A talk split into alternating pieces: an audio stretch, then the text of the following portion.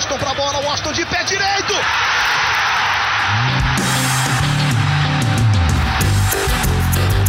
Está entrando no ar o podcast. Sabe de quem?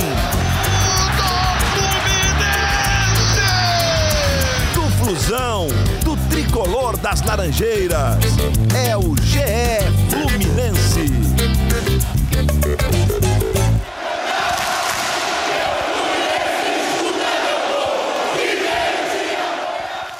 Alô, você ligado no GE. Globo e também no GE Fluminense. Sejam todos muito bem-vindos. Bom dia, boa tarde, boa noite. Essa é mais uma edição do podcast do Torcedor Tricolor, edição 106, edição de Fluminense 1, Santos 1, empate na Vila Belmiro pela 37ª rodada do Campeonato Brasileiro. A gente vai ter muita coisa para falar desse jogo, uma atuação do Fluminense boa no primeiro tempo, um pouco apagada no segundo, polêmica da arbitragem e o Fluminense aí ainda tentando uma vaga direta para a fase de grupos da Libertadores. Eu vou ter aqui comigo hoje, eu, Edgar Marcel de Sá, vou ter comigo Thiago Lima, setorista do Fluminense no Gé. Globo. Tudo bem, Noel? Fala, Edgar, tudo bem? Podia estar melhor, né? É, destaque é que tiraram de fato doce da boca do Fluminense ontem. G4, acho que já era, resta torcer de fato para o Palmeiras na Copa do Brasil, defender esse quinto lugar. E ontem não teve a lei do ex, mas teve outra lei, a lei de Murphy. Na hora que você precisa de um zagueiro no banco, você não tem. Inacreditável. É isso, não. A gente vai falar muito sobre essa luta do Fluminense pela fase de grupos. Agora, praticamente é mais difícil né, de ficar no G4, vai ter que torcer para o Palmeiras na Copa do Brasil. Mas a gente vai explicar tudo isso, analisar o jogo e contar com os comentários dele, o mais pedido da torcida tricolor no Twitter, o nosso gigante finlandês, Cauê Rademacher. Tudo bem, Cauê? Tudo bom, Edgar? Tudo bom, Noel? Salve, salve, torcida tricolor. Um empate. Esse é foi um verdadeiro empate com gosto de derrota, né? Foi uma desgraça esse resultado ontem. Não só empatar na Vila Belmiro, mas tudo que foi o jogo, a boa atuação do Fluminense, a péssima arbitragem, que agora deixa o Fluminense numa situação muito difícil de, de terminar entre os quatro. Aí só um milagre, né? Tentar garantir um quinto lugar e torcer para o Palmeiras na Copa do Brasil. A gente, como você falou, vamos explicar, nós vamos explicar tudo aí ao longo do programa. Vamos aproveitar para explicar logo essa situação, né, Cauê? O torcedor tricolor quer saber qual que é a chance do Fluminense, se vai disputar a fase de grupo, se vai disputar pré-Libertadores. No momento, o Fluminense está em quinto lugar com 61 pontos. Ele luta por esse G4, principalmente com Atlético Mineiro e São Paulo. O problema é que o Atlético Mineiro já abriu 65 pontos, ou seja, o Fluminense não alcança mais o Atlético. Se o Fluminense vencer na última rodada, chegar a 64, não alcança mais o Atlético. E o São Paulo tem 63, só que o São Paulo ainda joga na rodada. O São Paulo enfrenta o Botafogo, já rebaixado, vindo de uma sequência enorme de derrotas. Então, é bem provável que o São Paulo vença o Botafogo. Se o São Paulo vencer o Botafogo, acabam as chances de G4 do Fluminense. Se o São Paulo empatar com o Botafogo, o que é difícil de acontecer, ainda vai ter uma pequena chance na última rodada, mas aí o Fluminense precisa vencer o seu jogo e o São Paulo tem que perder para o Flamengo, uma situação para o torcedor tricolor, já que essa derrota possível do São Paulo para o Flamengo é, confirmaria o título brasileiro do rubro-negro. Enfim, a situação de G4 é muito difícil e pode ser encerrada hoje caso o São Paulo vença o Botafogo. Mas aí, Edgar, o Fluminense não vai ter chance de chegar na fase de grupos? Vai ter ainda assim. O Fluminense vai precisar garantir a, a quinta posição, basta um empate contra o Fortaleza. E se terminar em quinto, ele vai ter que torcer para o Palmeiras ganhar a Copa do Brasil. Por quê? Porque se o Palmeiras ganha a Copa do Brasil, Palmeiras que já tem vaga na fase direta da Libertadores, por ser o atual campeão da Libertadores, essa vaga da Copa do Brasil, ela não vai para o Grêmio, que é vice-campeão. Ela vem para o Campeonato Brasileiro. Então, o G4 de fase direta vira G5. E aí pode acabar é, ajudando o Fluminense colocando o tricolor na fase de grupos da competição, o que seria muito importante e daria um mês, mais ou menos um mês e meio a mais de preparação para o Fluminense disputar novamente a principal competição sul-americana. Basicamente é isso. E a gente pode também falar agora um pouco da atuação do Fluminense ontem, né, Cauê? Fluminense que controlou bem o jogo, fez um bom primeiro tempo, saiu na frente com o Luca. No segundo tempo, caiu um pouco de produção, é verdade. Acho que sentiu muito a falta do Martinelli depois que o Martinelli se machucou, o Fluminense caiu muito de produção, mas estava conseguindo controlar o jogo sem ser muito ameaçado até a expulsão do Nino, até o gol do Jean Mota, esse um a um amargo, que passa muito pela atuação do árbitro, né, Cauê? Foi, foi uma atuação horrível do árbitro, esqueci até o nome dele, melhor até nem saber. Mas Teve, assim, além do. A falta, o Martinelli, ele não deu nem falta no lance lá do Martinelli. É, depois teve um jogador antes, no primeiro tempo, vocês podem me corrigir, que deu uma entrada criminosa no Iago, jogador do Santos. O, não, não teve revisão, não teve VAR, Luiz não teve Felipe. nada. Foi muito. Luiz Felipe. Eu ia falar João Felipe. o, foi muito pior, por exemplo, que a do Rodinei no, no Felipe Luiz lá no Flamengo Inter. Mas não, aí, aí você vê a falta de critério total do VAR, da arbitragem, como sempre foi. E outros lances, assim, o, Marinho terminou o jogo, se eu não me engano, sem tomar amarelo, sabe? O Marlinho esperneou, xingou o árbitro, fez de tudo no jogo e não tomou amarelo. Aí o Nino desabafou, acho que o Nino deu mole, desabafou muito forte ali na frente do juiz e o juiz expulsou na mesma hora. E bem na hora que o Fluminense tomou um gol. Ficou sem zagueiro, não tinha zagueiro no banco, né? O Matheus Ferraz, a CBF aconselhou o Fluminense a não relacionar ele. O Frazano deve ter viajado, porque senão estaria no banco. Aí o Fluminense tomou um gol de cabeça. Mas eu acho que a atuação do Fluminense foi muito boa no primeiro tempo. Poderia ter feito mais. O Fred quase fez um gol. E no segundo tempo, eu acho que não só a saída do Martinelli atrapalha muito, que ele é o principal jogador do Fluminense hoje, controla o meio-campo. Mas eu, eu vejo o Fluminense cansando ali, principalmente com o Nenê e Fred, né? Eles vão cansando, não vão conseguindo manter o ritmo. E eu acho que assim, o único erro, o Marcão melhorou muito o time, só elogios a ele nessa reta final. Mas eu acho que ele demora um pouquinho a mexer, poderia mexer mais rápido ali para dar mais gás para o time, nem que tirasse Nenê e Fred de uma vez, sabe? Acho que demora um pouco, o Fluminense vai perdendo fôlego e começa a ser um pouco pressionado. Cauê, antes de passar a palavra para o Noel, você que é das antigas, Martinelli te lembra quem ali nessa, na meiuca do Fluminense? Você que já viu muito craque ali.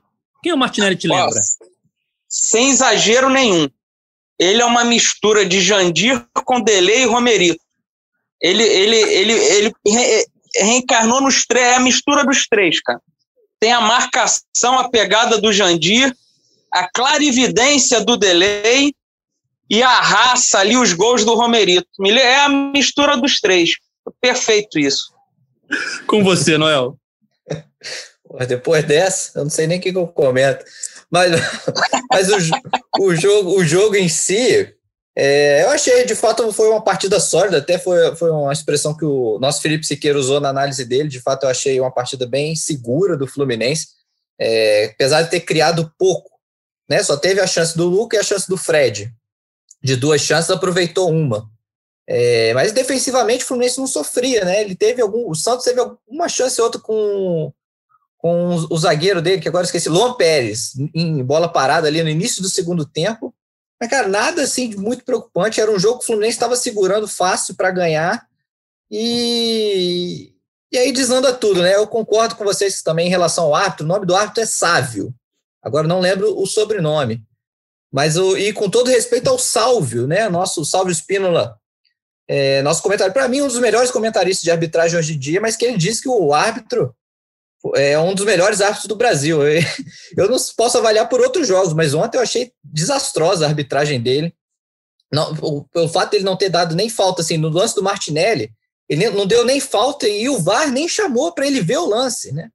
Ele poderia ter, poderia ser um lance para vermelho ou não, poderia ser pelo menos ele corrigir, dar um amarelo, ele não deu nem falta. A entrada que vocês já citaram do Luiz Felipe na canela do Iago, que ele deu só amarelo também, poderia o VAR poderia ter chamado. É, eu achei a entrada em cima do Martinelli mais, mais falta, mais grave do que foi do Rodinei, que vocês já usaram de exemplo, em cima do, do Felipe Luiz, é, no jogo do Flamengo com o Inter.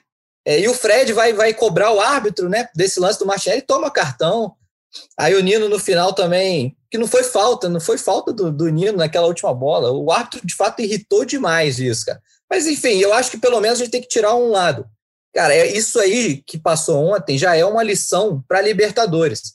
O time do Fluminense, como tem muito garoto, cara, você já tem que aprender a controlar os, os nervos, porque árbitro sul-americano, então, é muito. Essa, essa arbitragem de ontem é muito que o Fluminense vai, pode passar na Libertadores, pré-Libertadores, então, se for, vai precisar ter sangue frio, cabeça fria, porque árbitro sul-americano contra time brasileiro costuma deixar o jogo rolar, costuma irritar os jogadores. Então, cara, o Nino não pode é, ter uma reação dessa. Por mais irritante que seja, Eu acho que é, é uma lição para se tomar para Libertadores. O Nino deu muito mole, porque ele saiu xingando, né? Mas sem olhar para o juiz, saiu xingando em outra direção. Vai tomar no pi. E aí ele vira para o juiz e olhando para o juiz fala: vai tomar no seu pi. Aí ali ele é meio que não tem o que o juiz fazer, né? Se ele estivesse xingando, olhando para outros lados, meio que falando assim: estou xingando a situação, não estou te xingando, uhum. é, talvez ele pudesse não ser expulso. Agora, quando ele olha para o juiz e fala aquilo, fica complicado. Acho que ele perdeu a cabeça realmente, mas é aquela história: perdeu a cabeça porque a atuação do juiz foi fazendo com que o Fluminense, com que o time do Fluminense fosse ficando irritado. Sobre o lance do Luiz Felipe, e até dando meu pitaco sobre o lance mais polêmico da rodada lá do, do Rodinei no jogo contra o Flamengo, eu não acho um absurdo o Rodinei ter sido expulso, não. É, o que eu acho absurdo é a falta de critério no campeonato. É, nas redes sociais estão pipocando aí diversos lances semelhantes em que o jogador não foi expulso. No caso do Luiz Felipe, eu acho muito mais grave o caso do Rodinei, porque o Rodinei estava disputando a bola com o Felipe Luiz e ele está com o pé no chão ali. Ele, o, o Felipe Luiz toca primeiro na bola e o Rodinei pisa na perna dele. Uma disputa ali de bola. O Luiz Felipe não. O Luiz Felipe vem com a perna na altura do joelho do Iago. É de cima para baixo, é rasgando, né? Então, ou seja, era um lance muito mais para expulsão que o Rodinei. E aí eu fico pensando assim: no lance do Felipe Luiz e do Rodinei, o juiz deu falta, mas não deu amarelo. E aí eu fico pensando: o VAR deve achar assim, pô, será que ele viu o pisão? Vou chamar ele, porque ele não deu nem amarelo. Então eu vou chamar ele para ele olhar. E aí, quando chama e bota aquela imagem ali em câmera lenta na frente do juiz, é difícil o cara não expulsar. No caso do Fluminense, ele deu amarelo.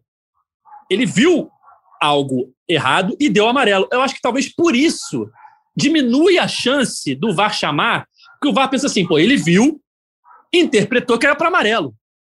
Então, beleza.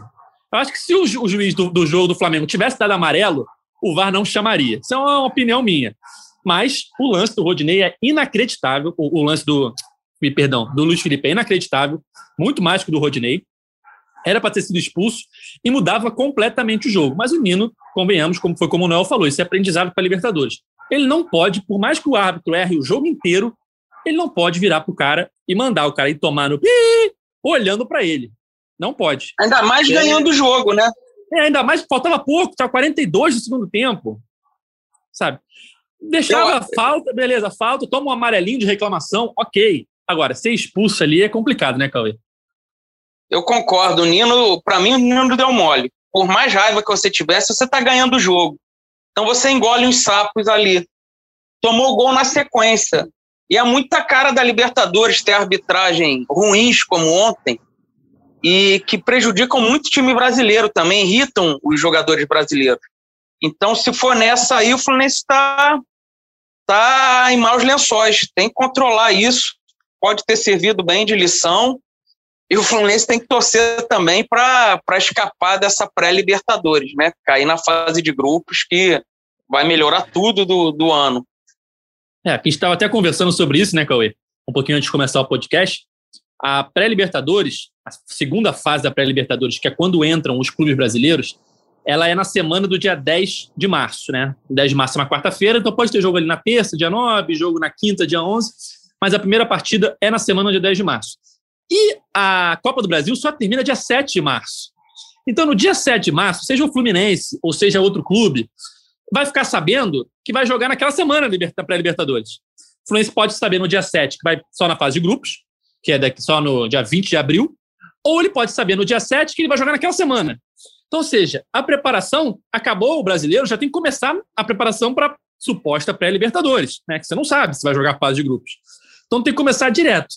E aí, Fluminense, nesse momento, pelo menos pelas notícias que a gente tem, pelas informações que a gente tem, só tem um reforço acertado, que é o Samuel Xavier. Aí eu te pergunto, Cauê e Noel, vocês acham que o Fluminense está pronto hoje, com esse elenco, para já encarar uma primeira pedreira na pré-Libertadores? Aí, é, altitude, não sei. Encarar algum jogo difícil já de cara, assim, com esse elenco? Olha, pronto eu acho que tá, porque o nível é muito baixo também do futebol sul-americano, né? E, mas depende muito se, se é, a gente está gravando esse podcast sem saber a gravidade do que o Martinelli sofreu, né? Eu acho que o Fluminense é um com Martinelli e, hoje em dia é outro sem Martinelli. O, O Martinelli acertou esse time, esse meio de campo. Então, se o Fluminense puder contar com o Martinelli, é o time atual. Tem só o Samuel Xavier que vai disputar ali com o Calegari no meio. O Fluminense está pronto, eu acho que consegue passar nessa pré-Libertadores. O meu medo é o Fluminense caindo na pré, é, indo para a pré-Libertadores pode atrapalhar até o planejamento da diretoria.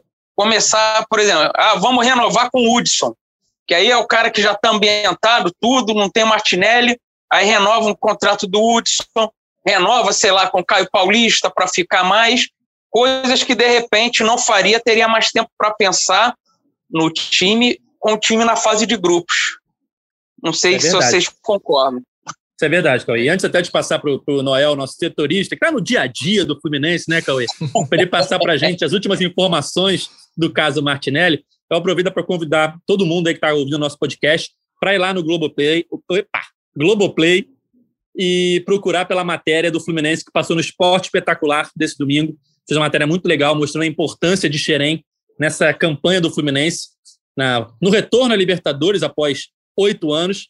E o Xerém hoje é o presente do Fluminense, né, com Martinelli, com Calegari, e é o futuro também com essa geração do Sub-17 aí que vem, vem chegando, já vai estar tá, é, participando do Campeonato Carioca, seis jogadores daquele time vão estar integrados ao elenco profissional. A gente sabe que alguns serão vendidos em breve, como é o caso do Kaique, do Metinho, que já tem negociações bem encaminhadas com o Manchester City, perdão, com o Grupo City, que controla o Manchester City, mas também vai render dinheiro, vai render jogador que vai ajudar tecnicamente. Enfim, fez uma matéria muito legal. É só ir lá no Globoplay, Ficou... botar lá no, no Fluminense. Escreve Fluminense lá Perdão. na busca que você vai achar. Pode falar, Cauê. Ficou, ficou excelente mesmo, Edgar. Aconselho todo mundo a, a olhar. Tem na, na página do Fluminense também, né? No, no ge. Globo. Torcer para não perder ninguém de graça, né? Essa é, é a torcida também, sair, não sair de graça, né? Esse é mais Opa, um problema. Colocamos, colocamos na matéria até a tropa do Fluminense lá, a música do DJ Zigão. Ficou, ficou legal demais. Bom dia, bom dia, né, Cauê? Tu gosta. Cauê gosta. É... Mas, Noel, Mas fala hoje com aí. empate não teve piscina. É, hoje Perdão. não teve piscina, não, não deu. Conta aí, Noel, como é que é a situação do Martinelli? O que, que o Fluminense divulgou sobre a torção? É, não, por enquanto o Fluminense só divulgou que é a torção. É, o Fluminense volta hoje de Santos. É, e aí só hoje, mais tarde, o Martinelli vai passar por exame para a gente saber se tem lesão ou não. Mas eu acho que a torcida, para quinta-feira, jogo com Fortaleza, acho que esquece. Não dá para você contar com o Martinelli, o, tornozelo dele ficou bem inchado. É impossível ele jogar quinta-feira. A preocupação é de fato essa pré-Libertadores. Se a gente for para pré, a gente precisa do Martinelli. Tem que ver quanto, quanto tempo de recuperação. Eu lembro que o Hudson, entre o final do Carioca e o início do Brasileiro, o Hudson era titular né, absoluto do time, ele teve uma torção de tornozelo que ele ficou de duas a três semanas fora. Então, o tornozelo pode ser complicado. E, e, e se a gente perder o Martinelli para essa pré-Libertadores, vai ser muito complicado. Concordo com o Cauê que o time muda demais e vai depender dele para dizer se o time está preparado ou não para essa fase prévia aí da Libertadores. Com ele, eu acho que o time está. Eu acho que esse, o Marcão encontrou um jeito de jogar melhor do que era o Fluminense com o Odair. É um, o time está muito sólido, está consistente conseguindo criar, conseguindo aproveitar chances. É, vai depender muito aí. Os reforços, você esqueceu. Tem o Samuel Xavier, mas você esqueceu do poçante Rafael Ribeiro, que veio para a zaga aí. Deve jogar o Carioca aí, né? Vamos ver como é que vai sair o poçante Rafael Ribeiro. É, tem, tem, pode ser que chegue mais gente, mas é muito é muito em cima, como vocês falaram, né? A primeira, a primeira fase, não, porque os brasileiros entram na segunda fase da pré-Libertadores. Essa segunda fase ainda você costuma pegar baba, você costuma pegar times mais fracos. É, o problema é se você pegar altitude e tudo mais.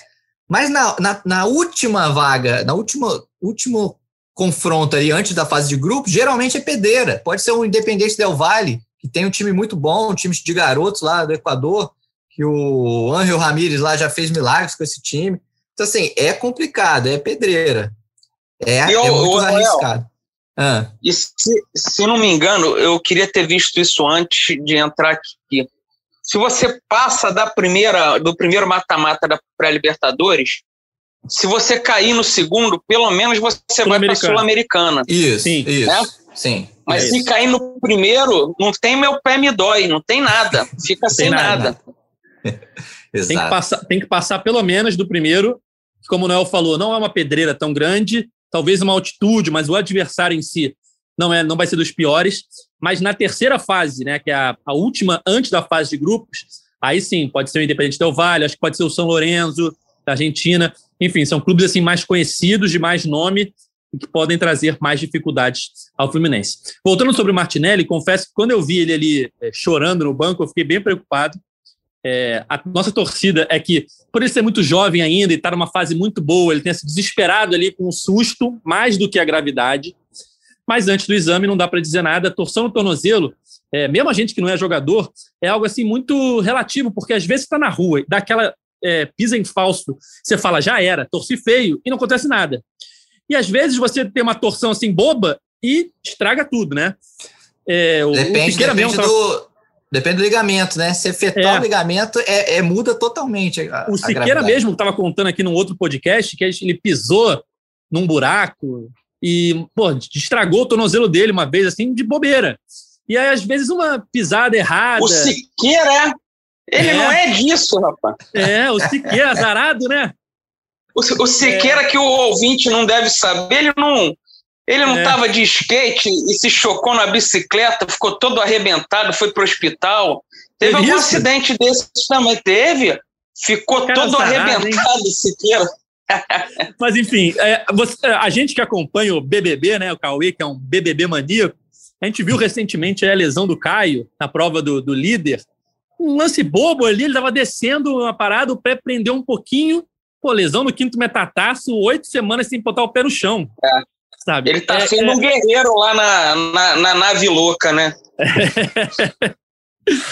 Enfim, pode ser, ter sido algo muito grave, pode não ter sido nada, só um susto ali, inchou um pouquinho, o que para um jogador profissional ali, com o tratamento que eles têm de alto nível ali de fisioterapia, resolve rápido mas se for algo mais grave, realmente o Martinelli tem sido ali a alma do meio-campo tricolor, né, Cauê? Vem jogando muito bem, como o Cauê falou aí, uma mistura de Jandir, Delei e Romerito. Nas redes, já estão chamando ele de Chavinelli, né? Em comparação ao Chave lá do Barcelona. Enfim, é um jogador que vai fazer muita falta para o Fluminense nesses primeiros desafios aí de 2021, da temporada 2021, que tendem a ser complicados caso o Fluminense não chegue diretamente na fase de grupos, né? É. O, o... Fala aí, fala aí, Cauê. Não, só, só ia falar pro. Eu, não, eu acho que a gente não comentou aqui. Esse, essa final da Copa do Brasil, Palmeiras e Grêmio. Se o Palmeiras ganhar, o Fluminense, mesmo terminando em quinto, vai para a fase de grupos, né? Serão nos dois próximos domingos, às 16 horas. É isso. isso.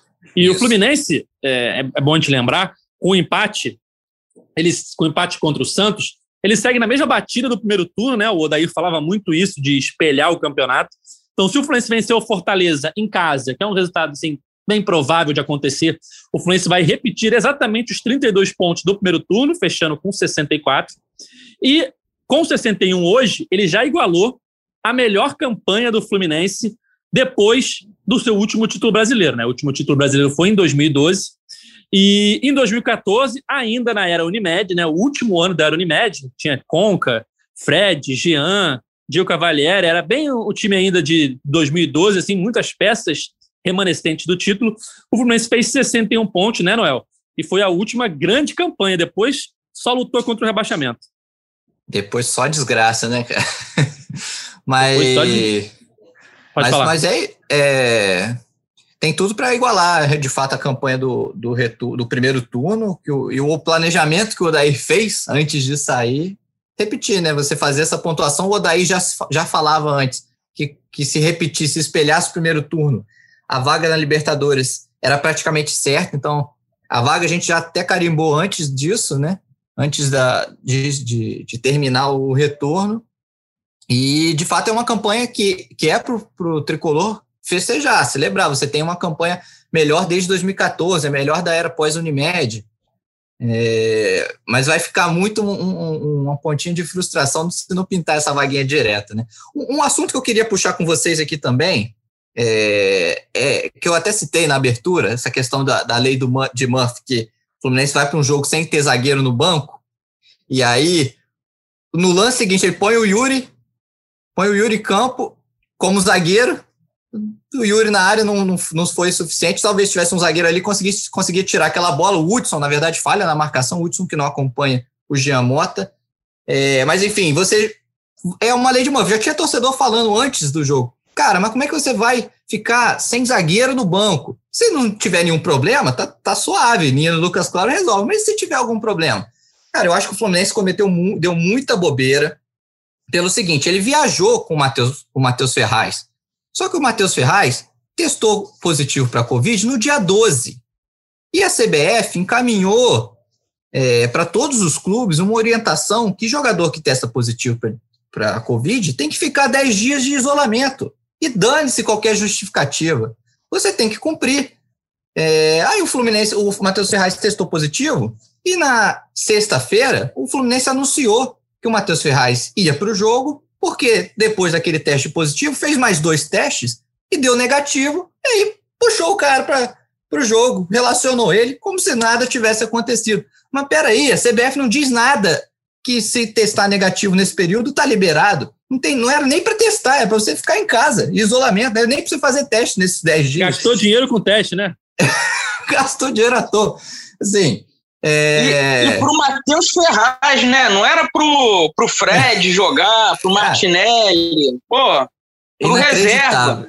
Inacreditável. Aí o, o Fluminense relaciona aí. A gente fez o nosso papel na sexta-feira, a gente achou muito estranha essa história, a gente procurou a CBF e a CBF não confirmou a liberação. A CBF respondeu pra gente: vamos analisar a situação do jogador porque até, até, onde, até onde a determinação é 10 dias de isolamento após o, o resultado do teste positivo. A gente deu a matéria de que o Fluminense contava com o jogador e deu o posicionamento da CBF. O Fluminense bancou o risco. Porra, depois dessa matéria, você. Vem cá, Matheus Ferraz, você não vai, não, vem cá, Frazão, você viaja. Não vou correr esse risco. Mas aí, me desculpe, mas beira um amadorismo você fazer bancar, peitar uma situação dessa que você não tem nem jurisprudência para você se basear, sabe? Chega a ser ridículo. É um erro bizarro. E, e, mais ainda, você imaginar que o gol sai no momento, o gol de empate que você toma, sai no momento que você não tem outro zagueiro em campo e você podia ter o Frazan ali. Falou aí disso, Noel. Realmente eu não tinha reparado isso na hora. Lá na hora que sai o gol ali, só pensa, pô, o Nino acabou de ser expulso, que bobeira, o Hudson não acompanhou. Mas realmente faltou um zagueiro no banco não quer dizer nada. Se o Frazan tivesse entrado, poderia tomar o gol do mesmo jeito. Só que fica a impressão, você fica pensando assim, pô, e se tivesse um zagueiro no banco, será que tomaria o gol? É complicado. E, e realmente não faz sentido nenhum. Ah, testou duas vezes negativo. E daí? Não deu os 10 dias? Pode Exato. testar 50 vezes negativo que não deram os 10 dias. Enfim, Cal é, assim como assim como já teve caso no campeonato que passaram os 10 dias e o jogador, mesmo positivado, pôde jogar. Porque o que importa para a CBF são os 10 dias. São os 10 dias, que é, e, que é teoricamente a janela de transmissão, né? Exatamente. E, e, e, você tem um monte de casos de, de que o Barroca, quando treinava o Botafogo, ia para um jogo, comandar o São Paulo em dezembro, a CBF vetou, porque não tinha dado os 10 dias. O Gilberto do Bahia passou por uma situação dessa. Então, são vários exemplos. Qual é a lógica? O que, que passou na cabeça do departamento de futebol do Fluminense de falar, não, ele está liberado e vamos para o jogo? Ô, Cauê, explica isso aí. Deve ser, eu tendo a crer que é culpa da Lei Pelé ou da Lei da FIFA, isso. é, é, é, o que eu penso primeiro. Mas assim, o Fluminense tem, tem pagado uns micos uh, que não pagava antes, não. É, contratar o Danilo Barcelos falando que a Copa do Brasil sensibilizou ele. E ele não podia jogar a Copa do Brasil, lembra? Ele já tinha jogado pelo Botafogo. Aí o Fluminense ficou sem lateral ali, só tinha o Egídio que na época estava massacrado o Fluminense tem dado uns moles assim básicos no departamento de futebol que não dava antes não. Esse do Matheus Ferraz, o depoimento do Noel aí é muito importante, porque é mais um mole que o Fluminense dá que, que é muito amadorismo, né? É, e aí ficou sem um zagueiro no banco, teve um momento que precisou do zagueiro no banco, não tinha a opção e acaba tomando um gol no finalzinho ali, que era um, um, um lance que poderia acabar garantindo a vitória do Fluminense, faltavam cinco minutos, e agora o Fluminense está aí bem difícil de ficar no G4, mas sonhando ainda com um possível G5 caso o Palmeiras vença a Copa do Brasil. Fato é que provavelmente a gente só vai saber se o Fluminense está na fase de grupo da Libertadores no dia 7 de março, né?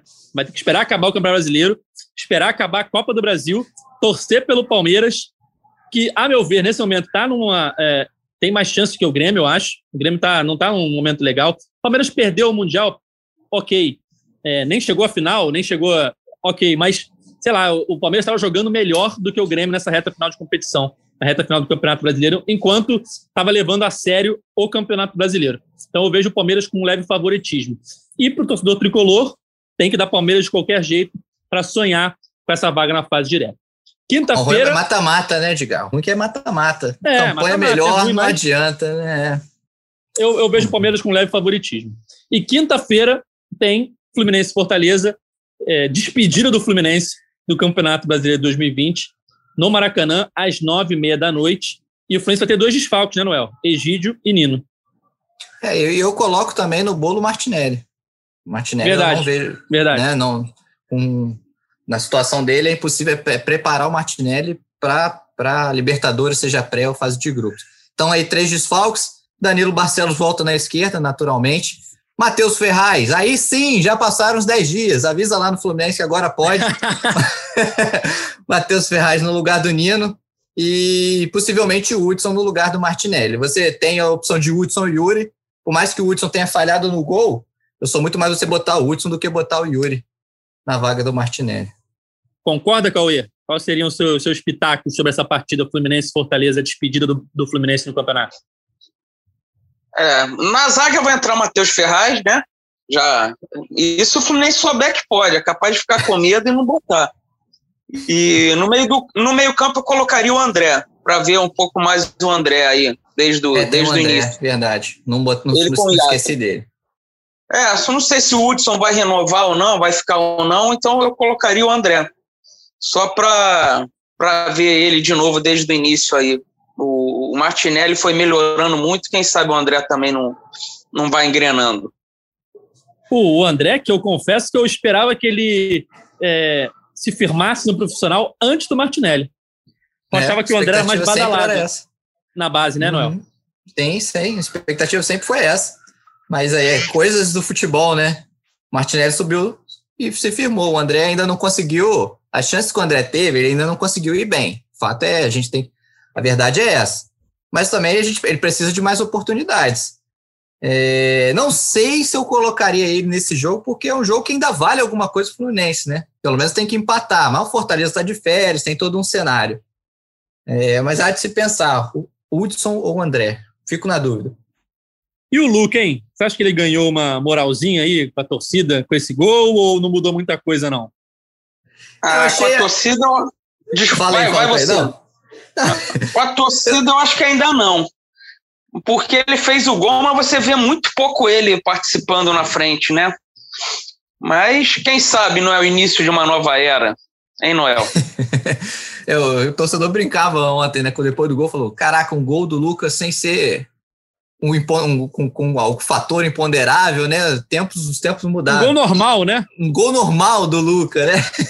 Mas eu achei a melhor atuação do Lucas com a camisa do Fluminense, sendo que não foi lá essas coisas, não foi uma atuação, mas foi o melhor. Pelo menos eu achei um bom primeiro tempo dele. No segundo tempo, de fato, o Fluminense todo entre cansaço, recuo, Lucas perdeu a, a, função ali, não conseguia mais ajudar, e eu achei que ele, ele, ficou demais em campo. Ele só foi sair, se não me engano, aos 40 do segundo tempo. Ele, para mim, já deveria ter saído antes para você dar uma, também essa renovada ali no ataque. Cauê, vamos chegando ao fim. Eu queria te pedir, como antigamente tinha nas rádios, né? Esses comentaristas de arbitragem, qual nota você daria para o apitador de Fluminense Santos? Vou imitar o Gerson Canhotinha de Ouro. Zero! Era exatamente isso que eu tinha pensado quando eu, quando eu pensei em te perguntar isso. Enfim, vamos chegando ao fim da edição 106 do podcast GE Fluminense. 107, 107, Edgar, teve a do Egídio. Opa, perdão, galera. Lembrando, bem lembrado pelo, pelo, pelo Noel, eu não pude participar do Egídio e acabei me perdendo aqui nas contas, então fica a correção. Edição 107 do podcast GE Fluminense. Lembrando para vocês acompanharem é, tanto no, no GE. Globo as notícias do Fluminense, verem a matéria que foi ao ar no Esporte Espetacular, é, ouvir os nossos podcasts, as edições antigas, as edições especiais, como essa do Egídio, fresquinha aí, que o Noel lembrou, foi gravada recentemente, e também acompanhar sempre o nosso podcast nas principais plataformas de áudio. A gente vai voltar na próxima quinta-feira, na próxima sexta-feira, perdão, para falar tudo sobre a última partida do Fluminense no Campeonato Brasileiro. Sempre lembrando que esse podcast tem a edição de Juliana Sá, a coordenação de Rafael Barros e a gerência de André Amaral. Valeu, galera. Até a próxima e tchau!